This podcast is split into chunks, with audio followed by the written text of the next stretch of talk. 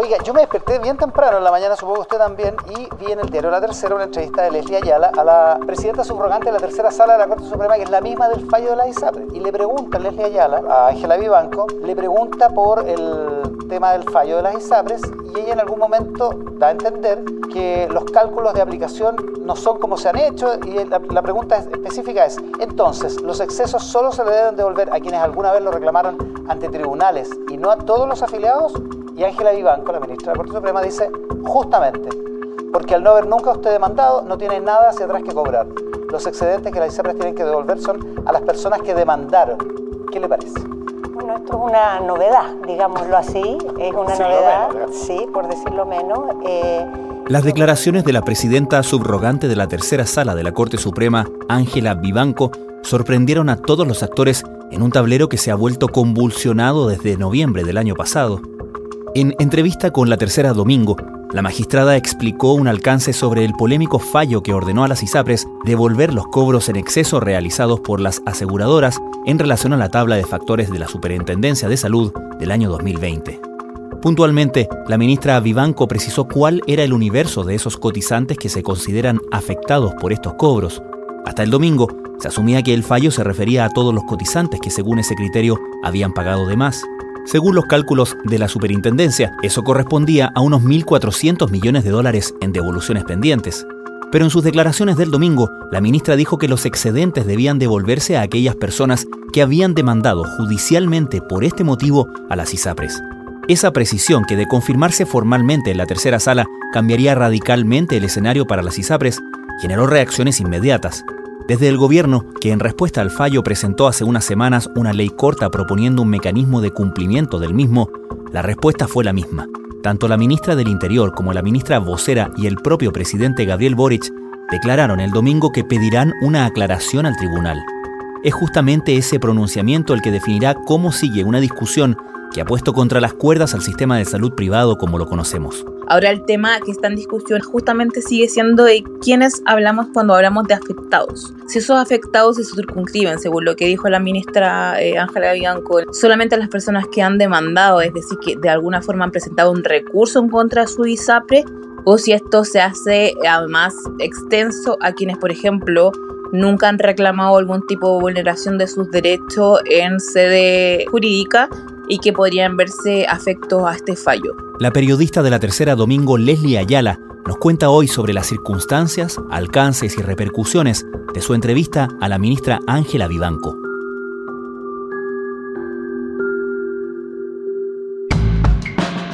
Desde la redacción de la tercera, esto es Crónica Estéreo. Cada historia tiene un sonido. Soy Francisco Aravena. Es martes 6 de junio.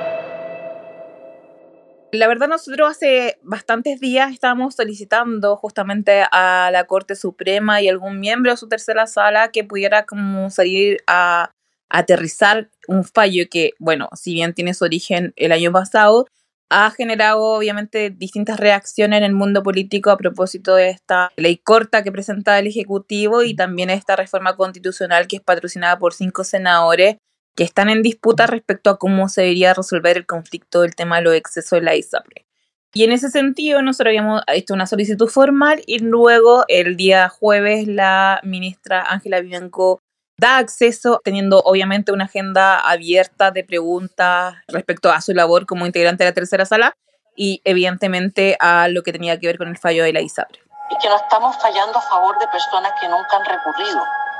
lo que estamos es fallando a favor de las personas que recurrieron y estableciendo que se ordene la situación hacia Desde que se emitió el fallo en noviembre del año pasado hasta el domingo, cuando publicas tu entrevista, ¿qué otras explicaciones habían existido sobre este fallo por parte del tribunal? En particular, la ministra Ibanco se había referido como vocera de la Corte Suprema. Recordemos que ella tiene además ese rol, no solamente integrante y subroga la presidencia de la tercera sala cuando no está el ministro Sergio Muñoz, sino que también tiene un rol de vocera de las actuaciones del Poder Judicial. Y ella había entrado en la materia, pero hablando como en términos de que era un fallo de aplicación general. El tema de acá, si la aplicación general es respecto a las personas que han recurrido a la justicia general en ese entorno, o era general, por ejemplo, a quienes nunca habían presentado algún tipo de reclamación o decir que se habían visto afectados ante los tribunales. Esa es la gran discusión y a lo que entendemos nosotros que quiso despejar en esta entrevista con la tercera domingo fue justamente el alcance de quienes son los beneficiarios de este fallo en el caso que obviamente ya entre en cumplimiento. Recordemos que se le dio seis meses a la superintendencia de la materia que la superintendencia de la salud para dar cuenta de cómo las ISAPRES tenían que hacer estas evoluciones de exceso y luego a propósito de una petición del propio organismo administrativo se dio una prórroga aún más de seis meses para el cumplimiento de este fallo. Entonces estamos todavía en una etapa donde no se ha cumplido la sentencia de la Corte Suprema y donde obviamente el máximo tribunal y en particular la tercera sala aún tiene mucho que decir. Al no haber nunca usted demandado, no tiene nada hacia atrás que cobrar pero sí todos pueden exigir que se les ajusten sus planes hacia adelante. Pero como le digo, si se quiere una puntualización de ese punto respecto del fallo, hay que hacerla formalmente porque yo no sé cómo lo están calculando. Llama la atención porque, si no me equivoco, ninguno de los actores, ni siquiera la ISAPRE, habían planteado la tesis que pone sobre la mesa la ministra de Banco, ¿no? Exacto, lo que nosotros entendemos es que nadie había hecho una petición de aclaración respecto a cuál era el universo de las personas que debían ser beneficiadas con este fallo que fue criticado justamente en su inicio por ser un fallo general. Recordemos que en Chile no existe el sistema jurisprudencial donde se fija una norma y se falla siempre respecto al mismo criterio, por decirlo de alguna forma, que instala la Corte Suprema, sino que aquí tenemos un sistema donde es el caso a caso, es decir, se revisa persona por persona y acá no hay como criterios generales para fallar. Ahora, lo que hizo la tercera sala ya desde su origen era en una sola audiencia tener a los representantes de todas las ISAPRES, que hoy día obviamente son aseguradoras en el país, para discutir un mismo conflicto, podríamos decir, que se habían llevado a tribunales por parte de los afiliados. Y tenía que ver con esta discriminación que existe y que la estableció hace 10 años atrás el Tribunal Constitucional en la aplicación de tablas de factores. Es decir, no da lo mismo si es que eres mujer en edad fértil con que si eres un hombre joven en edad fértil Evidentemente acá habían eh, inconsistencias de cómo se calculaban los planes de ISAPRE a propósito justamente de las características del afiliado. Y eso, como había sido aclarado en constitucional, en el Tribunal Constitucional, finalmente llegó vía recursos de protección por parte de los afiliados que sentían que estaban siendo vulnerados sus derechos a propósito de la aplicación de estas tablas de factores que además, según el propio fallo de la tercera sala, no respetaban una tabla estándar que ya había fijado hace dos años atrás la Superintendencia de Salud. Entonces, bueno, eso es el, hecho controvertido que llega a tribunales y que finalmente desata esta audiencia donde se falla ya no respecto a un caso en particular. La extrema judicialización de estos casos, es decir, los cientos y miles de recursos de protección que se estaban presentando en tribunales, hizo que la Corte Suprema realizara una vista conjunta y en definitiva dictar lo que hoy día está en cuestión, que es un fallo general, pero un fallo general para quién? para las personas que se han visto afectadas por esta aplicación de una tabla de factores y han recurrido a tribunales o tiene que ver con respecto a todos los afiliados cuyas planes de ISAPRE se han visto afectados justamente por la tabla propuesta por la ISAPRE. Dejamos los cálculos a la superintendencia porque como usted puede entender, este es un fallo de efectos generales para todos aquellos que han sido afectados por la imposición de tablas de factores que no correspondían. Con estas palabras, la ministra vocera de la Corte Suprema se refería en marzo pasado al fallo sobre las ISAPRES, pero lo que parecía tan claro cambió tres meses después. Esa definición justamente de afectado es algo que todavía está susceptible a interpretaciones, por ejemplo, del resto de la tercera sala?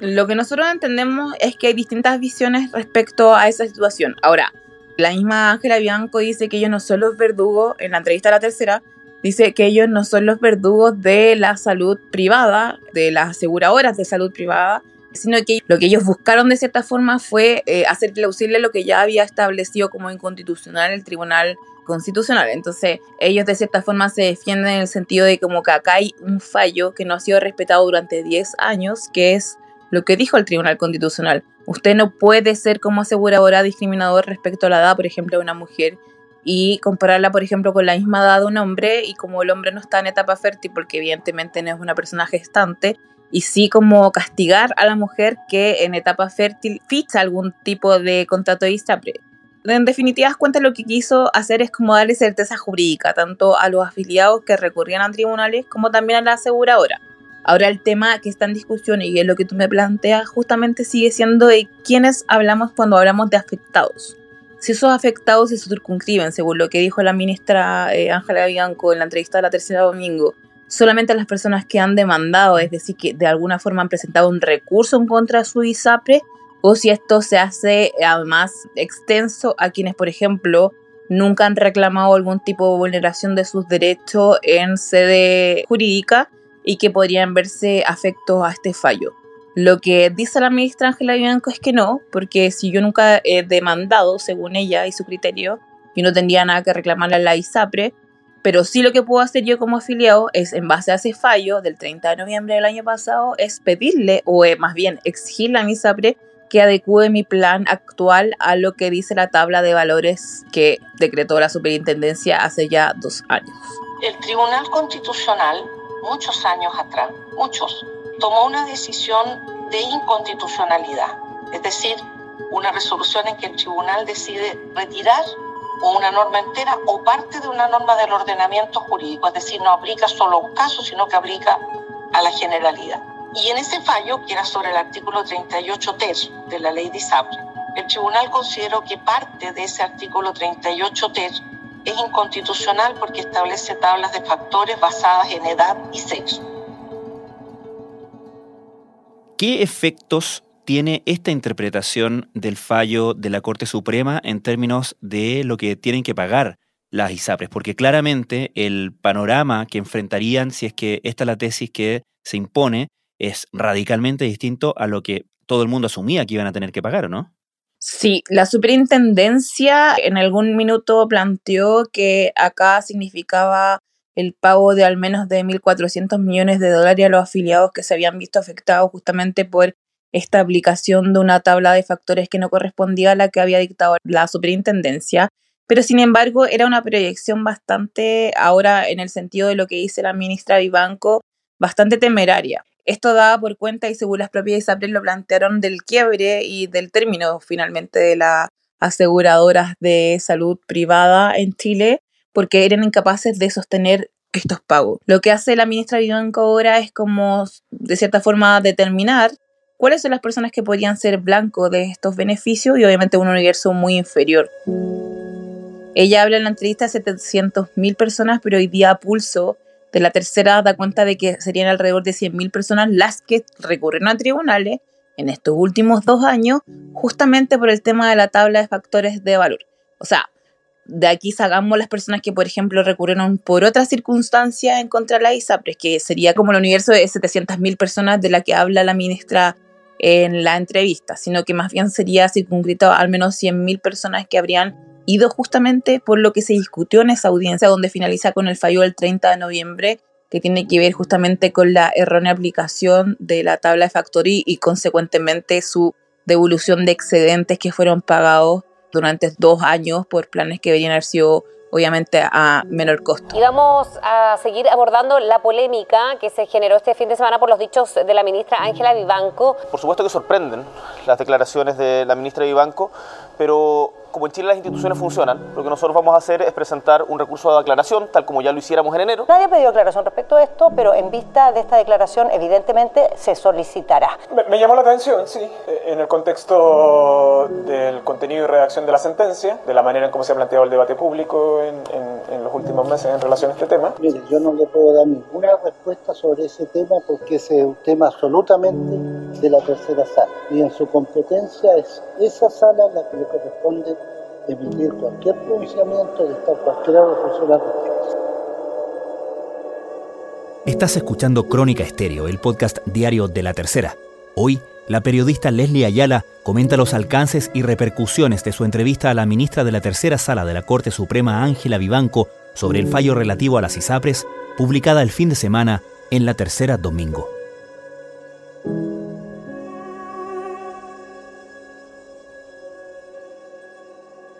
Leslie, tú en el texto, en la introducción de la entrevista, especificas claramente que la ministra Vivanco no está hablando en su capacidad de vocera de la Corte Suprema, sino que como presidenta subrogante de esta sala, la tercera sala, que fue justamente la que redactó este fallo. ¿Qué lectura se puede hacer o se ha hecho del el hecho de que ella hable en un momento en que está como presidenta subrogante? ¿Tiene alguna significación especial? ¿Hay alguna diferencia con quien es presidente titular de la tercera sala? El presidente titular de la tercera sala es el ministro Sergio Muñoz, expresidente de la Corte Suprema y uno de los ministros más antiguos del máximo tribunal.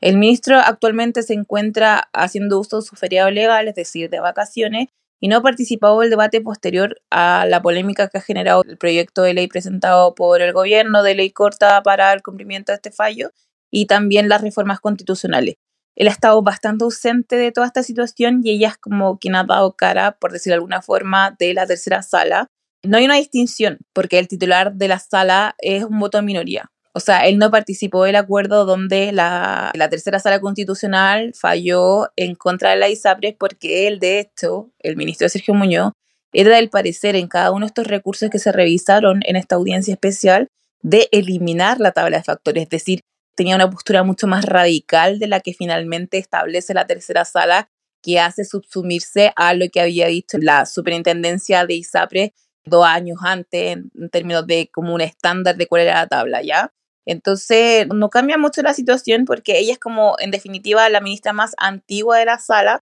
de este acuerdo que fue visado por cuatro ministros. Ahora, su interpretación, según lo que ha dicho hoy día, un día después de esta entrevista a la tercera, es a título personal. Evidentemente, ella es una la autora del fallo, pero no es la única. Y veremos entonces cuál es la situación que enfrentan los otros ministros que votaron igual que Ángela Vivanco que son el ministro Mario Carroza, la ministra Adelita Rabanales, que a todo esto fue consultado hoy día y tampoco quiso emitir pronunciamiento, y también el ministro titular de esa sala, que es Jean-Pierre Matus. A propósito de este anuncio que ha hecho el gobierno de que va a solicitar la aclaración del fallo, también se espera mucho lo que pueda decir Sergio Muñoz. En particular, el ministro Muñoz es un ministro con ascendencia, no solamente en su sala, sino también que en la propia Corte Suprema y sería importante también tener su visión de lo que él cree que son los efectos de este fallo, porque a nadie deja indiferente siempre lo que diga el ministro Muñoz, tanto en sus sentencias como en otro tipo de circunstancias como puede ser este recurso de aclaración. Y apelando a tu conocimiento de tribunales y de lo que sucede ahí, ¿sería extraño o no que la ministra saliera a dar declaraciones así sin asegurarse de que los otros ministros que votaron como ella comparten ese criterio o no? Mira, lo que pasa es que lo que nosotros entendemos que había un poco de desconcierto en la propia Corte Suprema porque nadie sabía de esta eh, entrevista y esta aclaratoria que ella a hacer a través de la prensa, ¿ya? Eso es como primer punto. Lo segundo es que es eh, un poco inverosímil pensar que ella va a fijar una postura sin haberla antes conversado justamente con los otros miembros del fallo. Claro. Yo creo que esta es una conversación que se dio en el seno de justamente las audiencias que se realizaron el año pasado, donde se acuerda que es acordar en la Corte Suprema es cuando los ministros votan y previa a la votación de si acogen o rechazan un recurso, por ejemplo, de protección, como es el caso, ellos obviamente dan cuenta de cuál es su visión de lo que se está contraviniendo en su sala. Entonces, de alguna forma u otra se entiende que no es como que la ministra de cierta forma salió a decir su propia visión sin tener en consideración los otros que votaron igual que ella, pero hay que ver qué es lo que pasa en la aclaratoria. ¿Por qué te digo eso, Francisco? Porque lo que dicen en el tribunal es que siempre un fallo no está firme mientras no esté firmado por todos los integrantes de la sala. Y hay muchas veces que hay personas que cambian de postura antes de firmar el fallo no es la primera vez que podría suceder y bueno, las presiones que ella misma dice en la entrevista, los hostigamientos a los que se ha visto sometida a la sala y todo lo que ha generado también sus dichos el día de ayer en la tercera domingo podrían generar también un cambio de escenario. Ahora, lo que nosotros entendemos es que la aclaratoria ya va a estar como la última palabra de la Corte Suprema en este tema porque como la misma ministra Bianco planteaba, ellos no son generadores de políticas públicas, sino más bien tienen que subsumirse a lo que la ley dice y eso es lo que hicieron en este caso, declarando ilegal la aplicación de la tabla de factores porque, como lo había dicho el Tribunal Constitucional, es una situación para la justicia discriminadora. Por eso también es un poco absurdo, ¿cierto? Cuando se dice, ah, pero que ustedes no se han dado cuenta de los costos que esto significa. Por supuesto que no nos hemos dado cuenta porque los incumbentes son los que tendrían que eh, hacernos presentes los costos que esto significa y hasta qué punto esos costos se avienen o no se avienen con nuestros fallos. Nosotros no podemos ir de oficio a investigar cómo se están haciendo los cálculos, no nos corresponde. Leslie, evidente para todo quien ha seguido la actualidad las presiones y las reacciones y las críticas que ha recibido la tercera sala por este fallo respecto de las ISAPRES. Pero cuando habla de hostigamiento, ¿así es como lo perciben ellos? ¿Cómo la podemos describir en ese sentido? ¿En qué se traduce ese hostigamiento? Bueno, ella lo plantea un poco en la entrevista y tiene que ver con todas aquellas columnas de opinión o entrevistas que se han generado a propósito del fallo, donde los tratan de activistas judiciales, de que excedieron la ley, de que la tercera sala está tratando de colegislar a través de sus fallos, inmiscuyéndose en facultades que son privativas tanto del Poder Ejecutivo como el Legislativo y además obviamente lo apuntan con nombre y apellido. Ella dice, bueno, nosotros como autoridades tenemos que estar sujetos, obviamente el público, por nuestra labor como magistrado, pero ella siente que hay una línea que se ha cruzado respecto a hostigarlos con nombre y apellido y de cierta forma ellos se sienten presionados y por eso también ella quería salir a hablar ese día a propósito de todo lo que había generado la situación que se ha vivido hace dos o tres semanas, donde ellos han estado en el centro de la polémica tanto por las iniciativas que ha presentado el gobierno y también esta salida de cierta forma que presentan cinco senadores, el DC Matías Booker, Jimena Rincón y otros senadores de oposición, donde dan de cierta forma una reforma constitucional que permite a la ISAPRES ya poder como eh, tener una salida que no sea la quiebra a sus negocios. Entonces, sí, ella habla de hostigamiento, no dice que haya sido amenazada directamente, pero sí sienten que en la sala hay una situación peligrosa y es justamente estas presiones que vienen de distintos mundos que dicen, hay llamados a no respetar el fallo y a eso ella le parecía bastante peligroso por el respeto obviamente al Estado de Derecho y al cumplimiento de los fallos. Leslie, finalmente, ¿qué podemos esperar en términos de plazos de tiempo con los escenarios que ha abierto estas declaraciones de Ángela Vivanco? Lo primero es esperar esta redacción que va a tener justamente la superintendencia, que es el representante del gobierno en esta instancia, eh, para pedir la aclaración. Respecto a qué va a pedir la aclaración, cómo lo va a plantear, es algo que obviamente eh, estamos a la espera y expectantes de cómo se va a llevar a cabo esa discusión.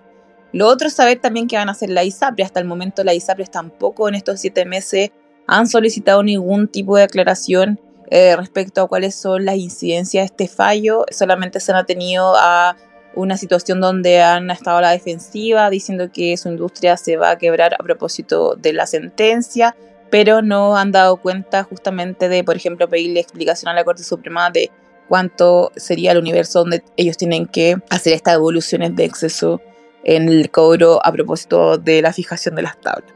Y una vez ya ingresado el texto de este recurso de aclaración, obviamente lo más importante y que debería tener un plazo rápido, como ha sido en otras ocasiones, recordemos que la última solicitud que ingresó la Corte Suprema antes del cumplimiento de este fallo tenía que ver con una prórroga. En un inicio, eh, la Corte Suprema le había dado seis meses a la Superintendencia de Salud para adecuar su fiscalización a la ISAPRE y ver cómo la vía más factible para que se cumpliera el fallo y luego de una solicitud, hace unas semanas, se le da un plazo extensivo de seis meses más. Entonces, estando ya dentro de esa situación, de esa área, y con este recurso de aclaración en cierne, lo que tenemos que esperar justamente es cuando ya hable a través de su fallo y ya no de entrevista, la tercera sala aclarando y ya cerrando un poco el escenario de incertidumbre que ha generado justamente un fallo que se dictó hace siete meses y que sigue dando noticias.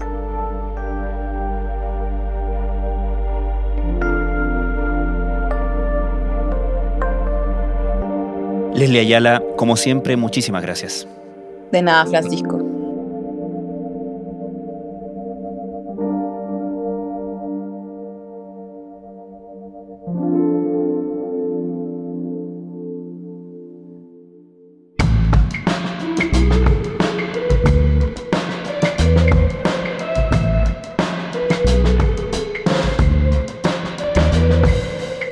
Crónica Estéreo es un podcast original de La Tercera. La edición y conducción es de quien les habla, Francisco Aravena.